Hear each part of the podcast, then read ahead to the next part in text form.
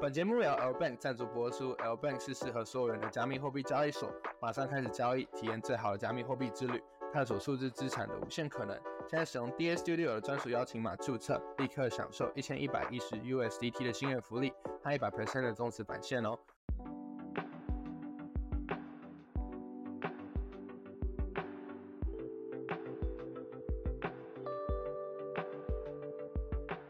欢迎收听好宇轩 Podcast，我是今天的主持人子君。那本节目好宇轩是由 DA 交易者联盟共同主持的 Podcast 节目，会有事件回顾、知名人物分享自身经历等等。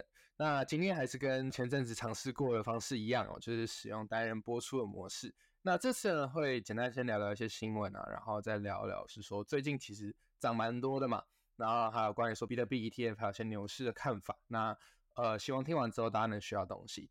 好，那嗯，就是整体就是来聊聊牛市之前呢，我觉得可以先聊一些就是最近发生的事情吧，就一些新闻。那我相信最近加密货币所有的新闻的话，其实最主要 focus 在比特币 ETF 的部分嘛。那无论是像是之前可能说有一些像空头什么之类，都比不上这个重磅新闻。那我自己在开始录之前，或者我自己有花一点时间去做一些 research，也不是 research，就查一些新闻啊，然后是顺便给大家播报一下。那最近的话，其实比较有趣的数据的话，我看到是说，就是在比特币现货 ETF 申请上，呃，像是说方舟资本啊这些这些资本，它其实整体的资产管理规模已经超过十五兆美元。那这其实是一个蛮惊人的数据哈，因为十五兆美金这个其实是远远超过，像是说我们常说伊隆马，就是伊隆马斯克，我们的世界首富，他的整体的资产其实都远远比不上这些资金哈。那当然不是说这些十五兆美元会全部锁好到比特币里面，这样比特币应该也承受不了，它会直接大暴涨嘛。对，他就只是说哦，他申请的这些呃 ETF 的商，还有说这些资本的话，他们总体管理的。资产规模是十五兆美金，那不管怎么样都算是一个好消息吧。呃，其实过去的话，大家如果是想要投资比特币的话，如果是以一个美国人然后走是说一个像是 ETF 这种类似比较传金方式的入场方式的话，就是大部分都是封闭式基金。那如果是用封闭式基金的话，其实整体来说它的手续费啊。还有一些计算模式，然后甚至说它一些限制是是远远高于这个 ETF 的。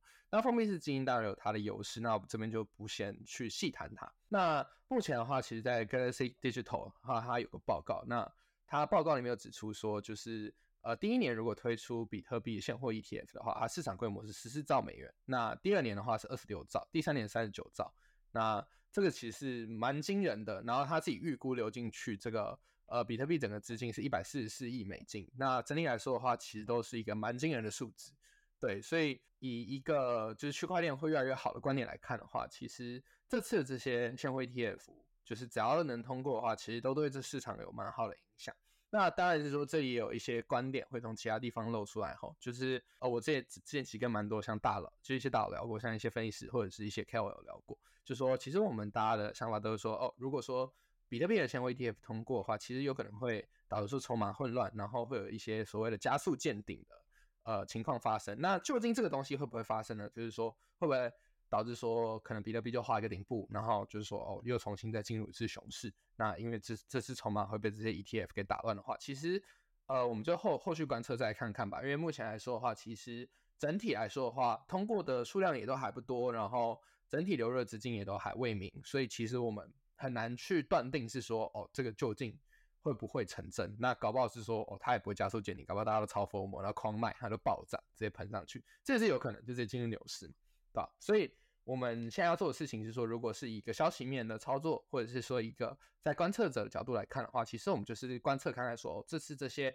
现货 ETF 假如是真的通过的话呢，那我们应该要怎么样去去观测它，然后去看接下来可能怎么跑？那这才是我们最主要去做的事情。好，那另外一件事情的话，就是说，哎，我们新闻聊完了嘛，然后就是其实最近的话，我自己是蛮期待一件事情啊，是我自己的事情，就是我被邀请到就是 B N 的区块链周，然后这是在土耳其伊斯坦堡，那在我记得十一月八号还是九号还是。是七号八号，我忘记，反正就十一月八号九号吧，我记得。然后他会在呃伊斯坦堡那边有个活动，那我自己个人会去。那我自己还蛮期待啊，就是如果说能遇到 CZ 的话，我应该想问他一些奇怪的问题，例如说完璧归赵。虽然说脑哥是也问过，可是就是就是类似这种东西。那如果说有什么一些好玩的梗的话，也可以来跟我们说。对我觉得很有趣。那呃聊到区块链之后的话，其实在台北的话。近两年呢，包括今年，那就是说在十二月左右会在台北会有所谓的台北区块链周。那如果说有兴趣的人的话，也可以去关注一下相关的新闻啊。对，因为台北区块链周的话，呃，是算是台湾份最大的呃区块链的活动了吧？那去年的话其实没有参加到，那今年的话，我发现我 schedule 对不起来，我应该参加不了。只是说应该是，反正真的很想参加这种盛会啊，是蛮好的。那我自己现在最期待的就是币安的区块链周，那也是世界级的，那不知道也会遇到什么样的人。那上次的话，其实我在 Token 二零四九在新加坡那边有遇到币安的 CMO，那跟他聊蛮多东西的。那自己也是觉得是说，哦，币安不愧是第一交易所，他自己的整体的想法其实都蛮清晰的。那可以接下来期待一下。那最后一点的部分的话，就是说，其实。呃，就是大家知道，这 podcast 的话是以 DA 为主去做主持嘛。那 DA 最近的话，其实也有开放一些合作。那有兴趣的话，也可以来敲我一下，或者是说，就是哎，就寄信到就是 D 我们 D A Studio 的那个的 email 里面去。对，那呃，无论是个人的代理或团队的代理的合作，就交易所合作等等，然后甚至说到量化或各种产品的那种合作，就是你就只要有想法，你都可以来秘密看。那这边的话，我就会去跟你聊，然后看有什么潜在的合作机会。对，反正就是简单来说，虽然说现在可能进牛市，可是。呃，整体大家熊市大家不好过嘛，然后看能不能互相帮忙一下，然后一起扶扶植一下双方，然后看大家能不能成功。那呃，新闻哈，我自己的事情就大概聊到这边。那我觉得我们可以聊到今天的重点。那今天的重点的话，其实是哦，最近涨很多这件事情嘛。那我相信很多人的话，其实在前几天的那一次上涨之后呢，其实我看各大群组的话，整个的。呃，情绪上面就是说，哦，究竟现在是不是牛市？那很多人有些人说，哦，formal 就说，啊，我怎么没有买，然后怎么没有炒一条现货？我怎么没有买这些山寨币？然后我怎么是说，哦，我没有追高这样子？那有些人是觉得是说，哦，我对这个上涨的话保持一个怀疑。那究竟是现在是不是真的牛市？其实，呃，很多人是保持一个怀疑的心态。那我自己观看一些比较 reasonable 的数据啊，就是我其实还蛮喜欢观测币安的期货数据，就永续合约的数据。那这次上涨的话，主要是靠一些。呃，大的挂单还有之前的一些比较呃空在比较好的位置的空单的爆仓或者是离场所导致的，什么意思呢？就是假如说是说之前它飙到三万多左右嘛，三万一、三万、三万一、三万二左右，然后那边的话其实还蛮多人做空了，然后这次的话其实是有把这些人都戳掉了，就是啊不是导致说很多人的离场，然后呃更者是说很多市价空单也都因为这样止损或爆仓。那我们要怎么样去确定说这件事情是成立的呢？就是说。当初在上涨之前啊，我就是大概前五分钟左右，呃，当初比特币的时仓在币安上面是有到九十六到九十七 K，所以是大概是九万多颗到呃九点六万多颗到九点七九万多颗的持仓，这是比特币哈，那就是到时候再乘上价格，那其实是蛮惊人的持仓了。然后在这次上涨之后，因为蛮多人离场和爆仓，然后很多人的空单被扫掉，那。如果用最简单的方法讲，用传进来讲就是压空嘛，它就是把这些空单全部都爆了一遍，然后大家就是不要么不保证金，要么就爆仓嘛。那它的持仓最低好像掉到大概八十八十三 K，呃八十二 K 左右，就大概是八万多颗左右。那将近一万多颗比特币的离场，这个量还蛮惊人的。那呃，相对来说现在的话，就是一万多个比特币的话，这样撑起来，那这个金额也是很惊人的嘛。那这些其实全部通都是这是上涨所少掉的空单，或者是爆仓的空单。那用这个角度来回头看的话，就会发现说，哦，这次上涨好像蛮合理的，因为少掉了这将近一万多颗比特币，这一万多颗比特币用市价去做买进，就是空单就市价买进嘛，或者是说，哦，市价去做爆仓，然后或者说，啊，甚至说更多人去追高等等，那这样上涨好像相对来说比较合理一点点。所以，呃，不要因为就是这次的这些这次上涨这一根啊，就是很简单断定说，接下来一定是牛市，就是。其实保持一个怀疑的态度还蛮好的，因为你也不知道说这次期货扫掉之后会不会，呃，可能更多人进场做空，或者是说价格会被拽回去嘛？那我们接下来就是看说它会怎么跑。现在如果还在原地震荡的话，其实很难断定究竟它是会怎么去做运行，怎么怎么样会去做，是说啊上涨或下跌。所以我们建议就是以一个观测者的角度来看就好了。我觉得这是一个比较。呃，健康的心态，然后也比较好去断定说接下来该怎么走。那另外还有一点说，就是其实如果单看线图的话，其实我自己认为是说，纯线图的观点来看的话，有一定的几率是说现在其实已经进牛市了。只是说我自己还是不觉得是说这边适合直接市价说哈市价追高，那可能会对自己的资产有点伤害。那一些原因的话，后面会讲，也也会提到一些所谓牛市的三要素，就是究竟要怎么样去定义，就是说呃牛市，那会从三个点来定义。那后面会来讲到。那在这边的话，再重新进一下工商时间。对，那如果说刚听完那些，就是让你觉得哦，比特币 E D 要不要通过？我真的很想说哈，那就是就是还还是可以，就是去我们 D S Studio 的这个底下提供链接，就是使用一下 L Bank。那毕竟说它是我们的 p o d c a s 赞助商啊。对，那呃，如果说真的是有兴趣来讨论啊，就觉得讨论对你学习有帮助的话，那也可以来 DATA DA 交易者联盟的官网看看。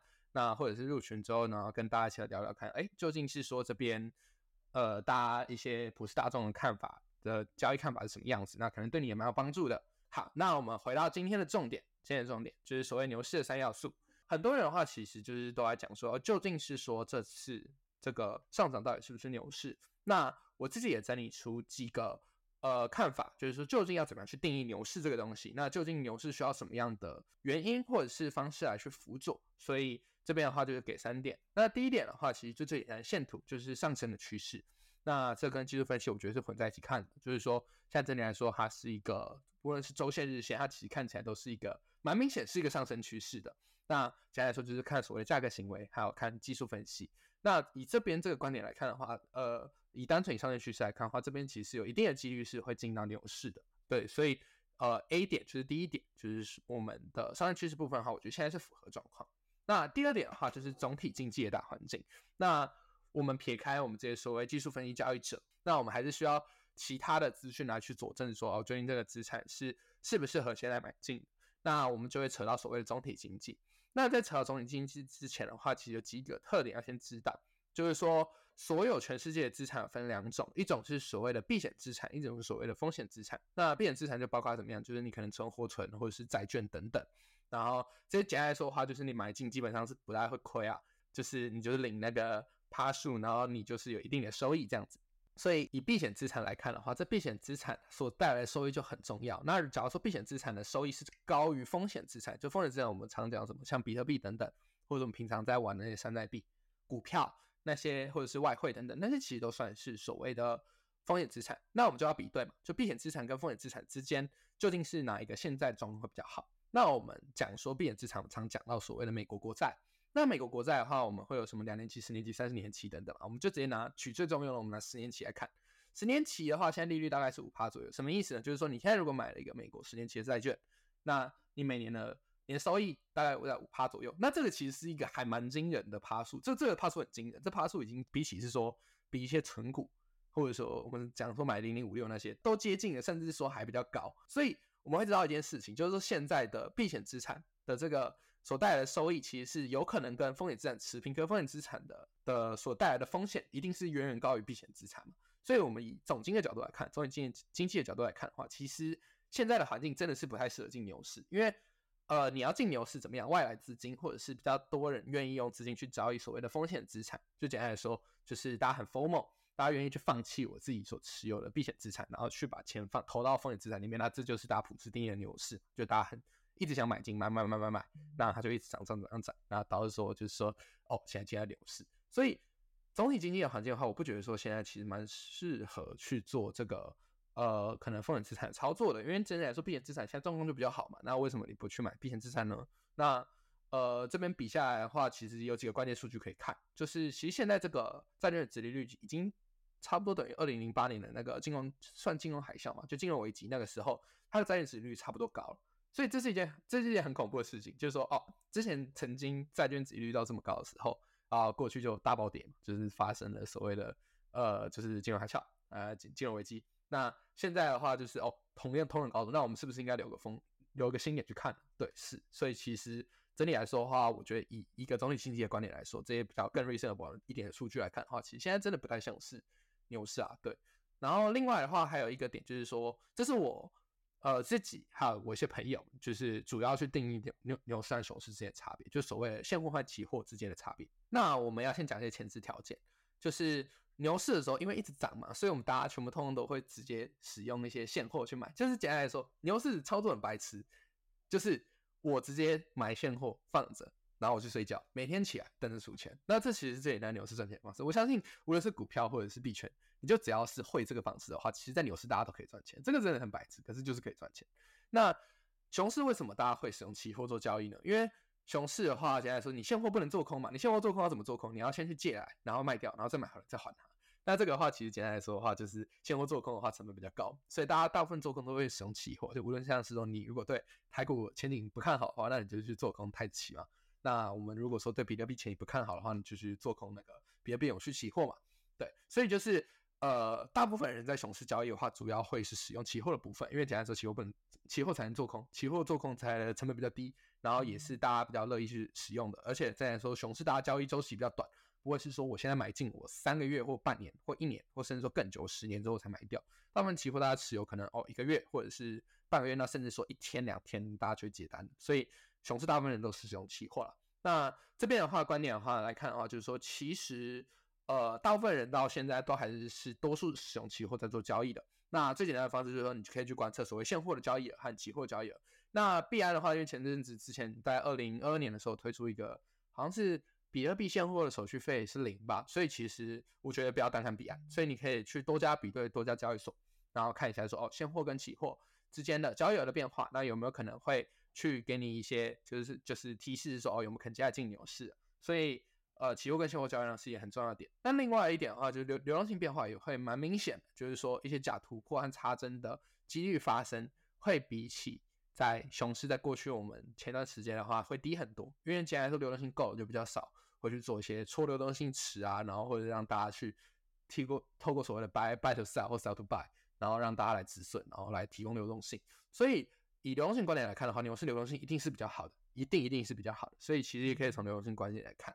那就是最主要是说，呃，要怎么样去观测是不是期货拉升或者是现货拉升，就这点第一个交易量嘛。那第二就是期货持仓变化。那从这一点的话，就可以大概判断说有没有可能接下来是牛市。那以我的自己经验来看的话，现在来说的话，的确流动性有比过去好一点，可是我觉得还远远不到牛市的程度。所以这一点的话，我也是存疑。那现在的话，有点像刚刚提到牛市三要素嘛。第一点的话就是上升趋势，就是技术分析的部分。那这一点我觉得是符合的。第二点总体经济，第三点所谓的现货期货的拉升力度。来看的话，呃，就是第二点跟第三点，其实是目前状况是不符合，所以现在有点像是三十三趴了，可能三十三趴进牛市，就是三分之一的几率。那我会以这三个点来看这整间这整个有没有可能进牛市的可能性。那希望是说大家可以从这三点里可以学到一点东西。另外的话就是讲牛市三要素的话，因为其实蛮多朋友的话其实没有经历过所谓加密货币的牛市的，那这边的话会稍微提一下一些牛市要去注意的点。那一开始的话，我我要讲的是说所谓的比特以太山寨的所谓的 cycle。那 cycle 什么意思？cycle 的话就是完了，one cycle 中文是什么？好，反正我呃大家自己去查，就是它会它会有一个有一个有点像是说一个时期和一个时期一个时期，它会有点像是一个一个情绪渐进的变化。那第一个所谓的话就是所谓的比特比特币时期，比特币时期啊其实是属于牛市的初期。那初期的部分的话，简单来说就是比特币会跑赢所有的山寨币和以太币。那整体来说，它这个时候你去投资比特币的报酬会是最高的。那接下来的话就是所谓以太期，那以太期的时候就是。呃，以以太币会有人把比特币甩过一条街，它的上涨力度会高于比特币蛮多的。那整体来说，一些龙头的山寨币会跟着一起涨。那像呃过去的话，就是涨最凶的，就是像 DOT 和 Solana，那个时候也都是在以以太币在开始上涨的时候跟着一起上涨。那接下来山寨币的周期，山寨币周期简单来说就是所谓的呃猪在风口都会飞。那那些你可能听过没听过那那些大便，或者说你听过没听过那些可能呃人气比较少少的山寨，都会涨得非常的热烈。那就是甚至说像是你之前可能很看不起的一些币种，它也可能一天给你翻翻了两三倍都有可能。那这个时候的话，其实所谓三代币走起的话，其实就说我们牛市的尾段。那这个时候发现就要就要注意说哦，有没有可能接下来会是有一段暴跌会产生啊？所以比特币看山寨走起的话，我觉得是牛市要去注意的点。那第二个点点的话，就是说山寨币它的投资报酬率一定会远远高于比特币和以太币。那也不要直接把身家全部压在上面呢，大家压力应该也会蛮大的。所以这边建议是不要。对，只是说要去知道说三代币的投资报酬率会比比特币和以太币高蛮多的。那第三点的话，就是牛市的下跌其实会比熊市的更加迅猛。什么意思呢？因为其实大家在牛市的话，其实呃很多人做多的话会使用杠杆做多，无论是说你去借币，无论是说你去质押，或者是无论是说你去直接就是甚至说期货杠杆直接上。那牛市的上涨力度其实就来自于这些疯狂疯魔的人，就是不断在追高，不断在上升。那整体的杠杆率会慢慢往上调。那杠杆率越高的话，就只要下跌的话，就会发生所有人踩人。我们前几天有发生上涨的压空，那就把空单全部扫掉。那牛市的话，更容易出现的是说下跌的时候把一堆多单给扫掉。所以熊市比较容易发生是说一天可能涨十趴二十趴，然后把一堆空单扫掉的事情。那牛市可能比较发生是说一天跌十趴二十趴，然后把大家的多单给扫掉的事情。所以其实牛市下跌比熊市更加迅猛。那其实我蛮多朋友就是一些操作在。呃，上一次牛市没有到，呃，没没有到那么好人，很多人也都是在是说牛市当中的下跌，就是回撤段的话，其实有爆仓，或者是说，导致说亏损到蛮多金钱的，所以牛市的下跌段的话，大家千万一定要去注意，那一定会比呃熊熊市更加迅猛。对，那熊市比较像跌印啊，就慢慢跌。另外啊，一些点的话就是说，哎，究竟说现在是不是牛市？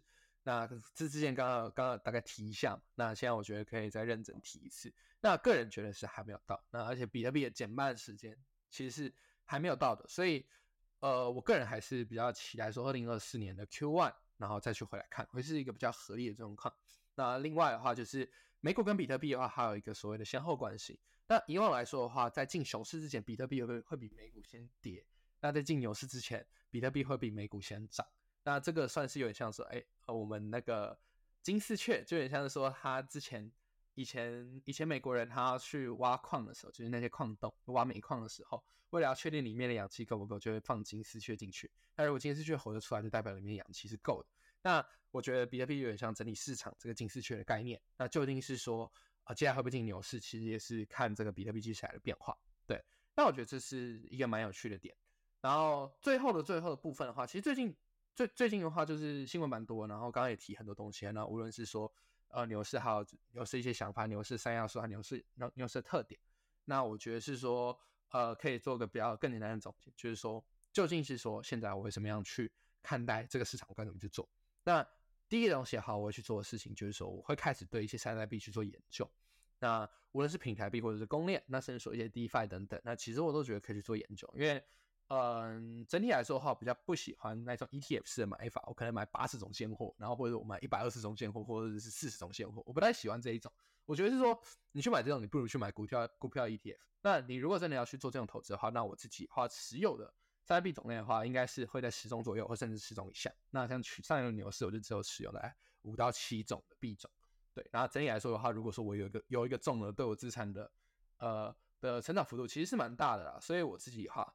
会去开始对接下来可能的牛市去做一个储备，我开始研究一些山寨币。那究竟这次牛市我会持有的山寨币究竟是哪些的话，其实就是这段时间钻研出来的结果。所以就是我觉得大家可以稍微去钻研一下，应该是蛮好。那比特币的话，我自己个人希望还是能够跌到一万六、一万五左右，然后可以去做进场抄底。那应该是蛮低的几率会再跌破之前的底部了。那只是说究竟一万五、一万六接不接得到，我自己也是。没有到很有信心，那反正就且战且走，就慢慢看看了。那这边算是一个简单的总结，就是说，哦，最近说现在怎么操作？对，那如果说，呃，大大家有去过土耳其，或者是知道土耳其哪里好玩的话，可以推荐给我一下。那我自己真的是最近就是在对土耳其做研究，想说既然都要去一周了，那好好做一下研究，然后再去参加这些活动，或者是工作之余的话，还能去耍费玩乐一下，应该是蛮有趣的。